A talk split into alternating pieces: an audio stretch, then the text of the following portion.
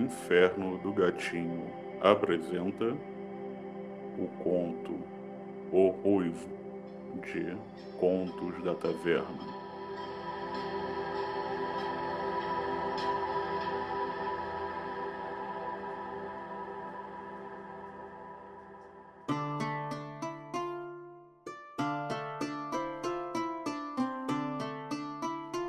Duas moedas de prata para acessar o subterrâneo onde ocorriam as lutas clandestinas. Me parecia um valor salgado demais. Algo ilegal deveria ser mais barato, ao meu ver. Mas, desde que os elfos conseguiram implantar seu modelo de governo pacifista, em quase todos os reinos, os esportes violentos foram proibidos. Era isso ou viajar por semanas para algum local sem regras tão rígidas.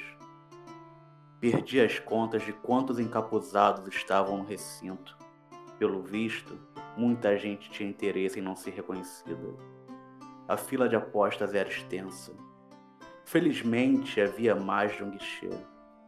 Olhei no quadro, constatando ainda haver uma luta antes da principal entre os anões Gile, o Ruivo, e seu adversário, Fedra, um braço forte.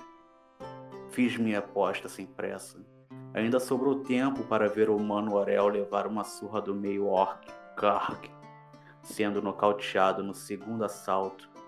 Ágeis gnomos limparam o sangue do piso.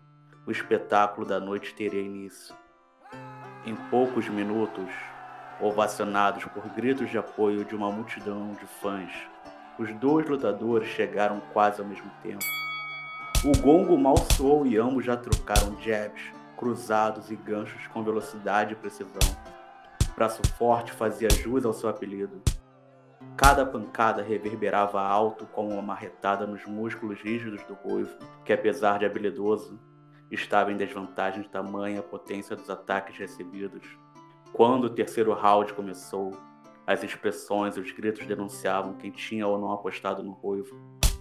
Fedron acertou outra direita em cheio na face de Dilly, fazendo dar alguns passos para trás, sendo amparado pelo círculo dos presentes.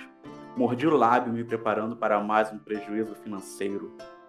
Contudo, por algum motivo que só os deuses sabem, o desgraçado passou a sorrir. Talvez o último golpe tivesse afetado sua cachola. O ruivo avançou com um olhar insano, desferindo uma sequência fulminante que, combinada com o jogo de pés, não deu margem para defesa. Braço forte caiu nocauteado. A multidão urrou extasiada. E eu saí de lá com um bolso muito mais pesado do que quando cheguei.